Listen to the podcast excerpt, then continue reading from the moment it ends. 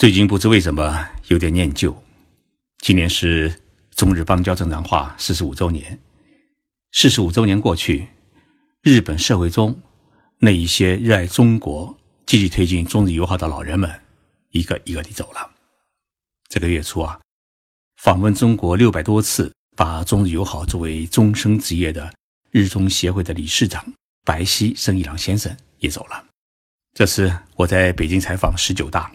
特地带了白溪先生的照片走进人民大会堂，让他最后一次看一看中国的老朋友。坐在大会堂，我想起了另外一位日本老人，名叫春山富士。九十年代时，春山先生呢担任过日本首相，发表了著名的春山谈话，代表日本政府首次承认了日本对于中国的侵略的责任。今天的节目啊，我想跟大家来聊一聊春山前首相的故事。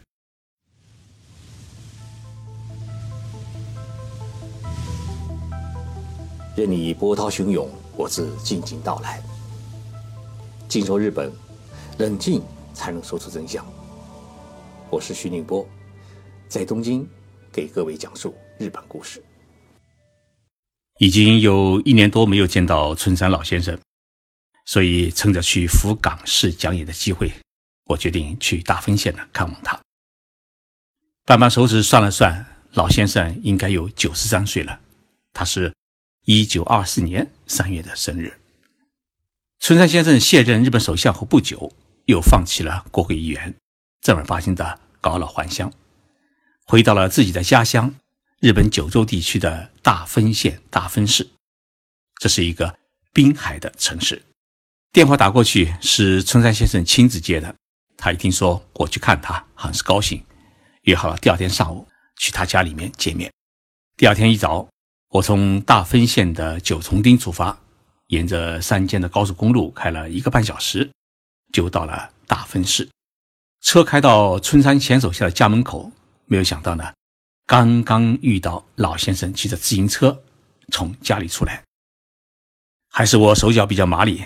那相机呢是连拍了几张，记录了一位日本前首相骑自行车外出的罕见的镜头。老先生见我到来，连忙下车。我问他：“你骑自行车去哪里呀？”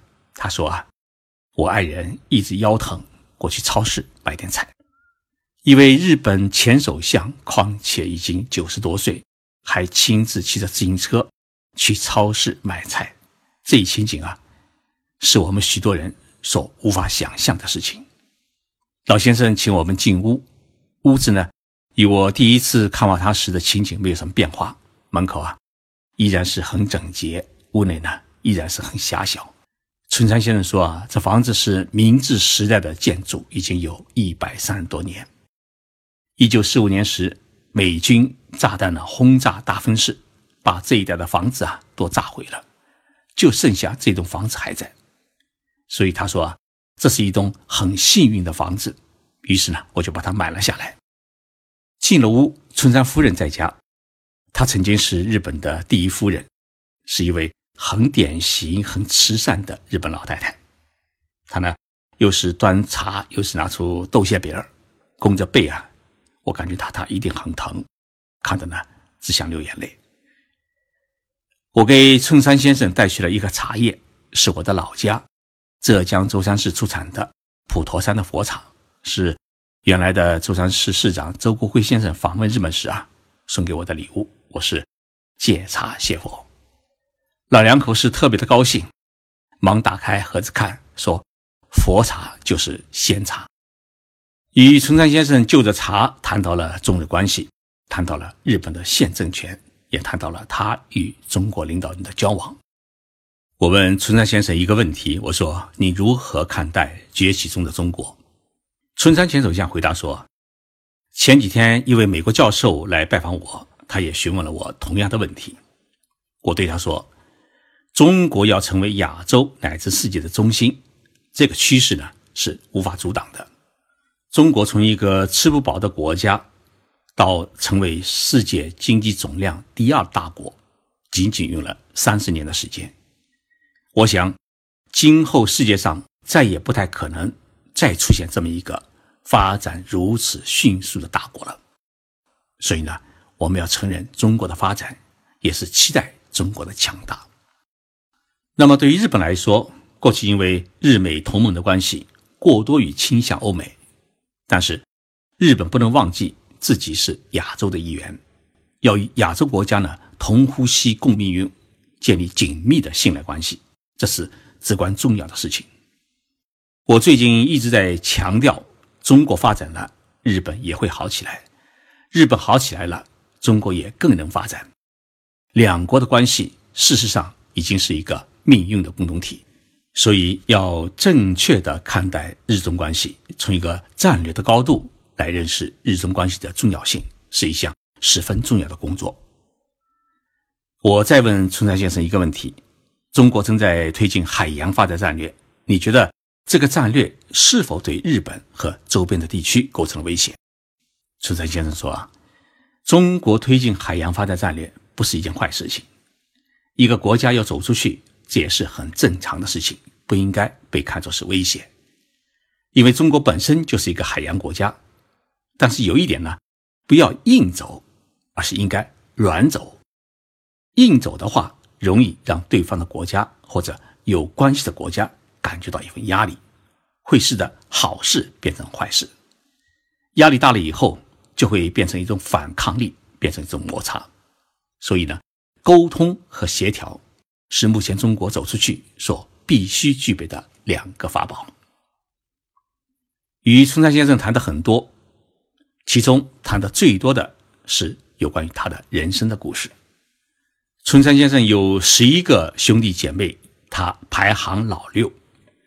他说啊，小时候家里穷，父亲是打鱼的。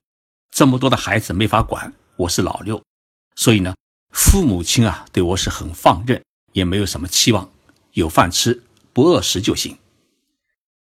小学毕业以后啊，春山先生被亲切呢带到了东京，在一家印刷厂里面打工，白天工作，晚上呢就去读业界的中学。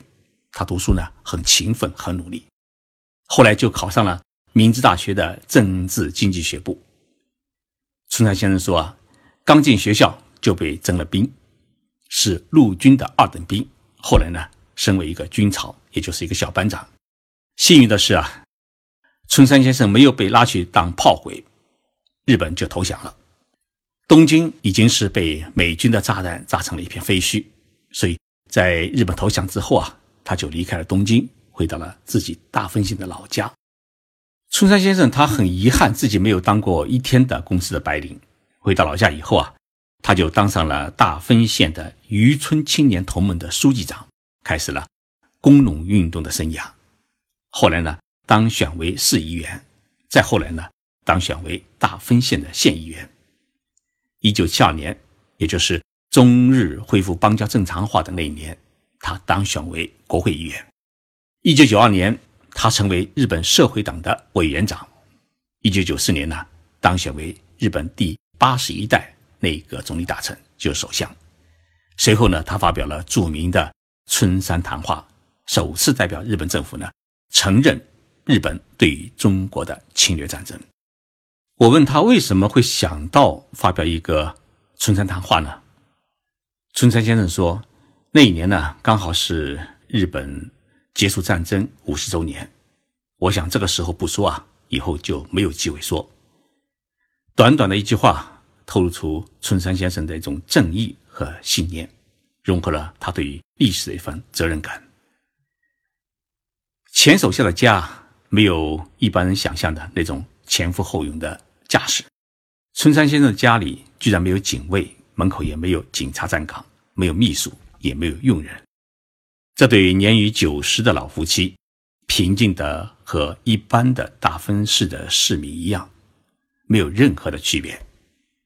老先生是早上五点钟起床，然后呢，一个人健步的快走到附近的一处公园里面啊，和市民的老伙伴们做体操，然后聊天，每天坚持两小时的锻炼，以此呢，成为他健康的源泉。我又问他一个问题，我说：“日本首相退休以后啊，都享受什么待遇？”春山先生想了想，他说什么待遇都没有。美国总统退休以后啊，政府会拨一笔钱给建个图书馆什么的。日本首相退休以后呢，政府既没有特别的补助金，也没有特别的安家费，连书报费和交通费都没有。生病就是和一般的日本的老百姓一样，是享受一个普通的国民健康保险，自己呢承担是三分之一，也就是要承担百分之三十的医疗费。当然没有前国家领导人的这种高干的待遇，所有的生活就靠他几十万日元，也就是两万块人民币左右的一元的养老金来度日。所以有时候我想啊，这个资本主义国家就太没有人情味。几年前，村山先生呢得了一个白内障，去医院动手术。医生问他：“你是要选择看远的，还是要选择看近的？”村山老先生呢想了想，他平时呢要骑自行车去超市买菜，就选择看远的吧。医生呢又告诉他一句话：“还有一种手术，既可以看近，又可以看远，但是呢需要自己个人承担一百万日元，也就是大约。”六万块人民币，而且呢是不能用医疗保险的。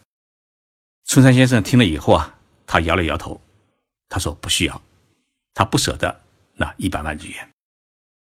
临近中午时分，村山夫人呢张罗着要做饭，我呢要请村山先生啊到外面去吃饭。最后呢，村山先生自己打电话到一家经常去的寿司店订好了座位，还叫了一辆出租车。出租车到了家门口，我问司机：“我说你认不认识这位老先生？”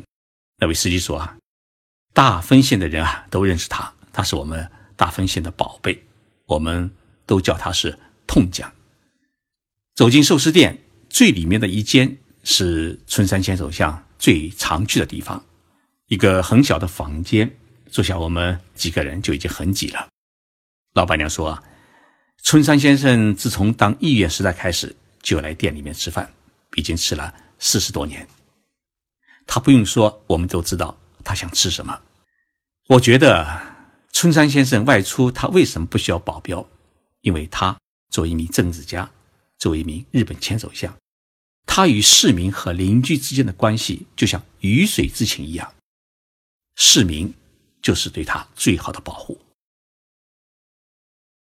春山先生虽然已是高龄，但是呢，一年还要到中国访问几次，要不作为日本什么代表团的荣誉团长，要不就是带着九州地区的企业到中国考察交流。在中国政府举行的抗战七十周年的庆典上，村山先生还特地赶到北京参加。村山先生说：“退休后海外跑的最多的还是中国，这两个邻居啊，不友好不行，我就是喜欢中国。”有时还真忍不住。分别时，春山先生最后跟我说了一句话：“还让你付了寿司钱，我爱人批评我了，真是对不住。”老先生的话说的我眼泪是直打转。今天这一节目的节目稿是我以前访问春山先生时写的一篇文章，重新拿出来介绍给各位听众朋友们分享。我想表达一个心愿，就是。祝福春山先生是健康长寿，祝愿他为中日友好再做一点事情。谢谢大家收听这一期节目，我们周六再见。